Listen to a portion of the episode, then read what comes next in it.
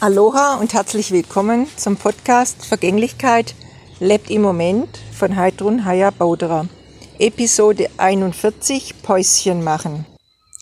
Jetzt möchte ich einfach darauf hinweisen, wie wichtig es ist, immer wieder Päuschen zu machen, bewusst auch ein- und vor allem auszuatmen und so die ganze Spannung freizugeben.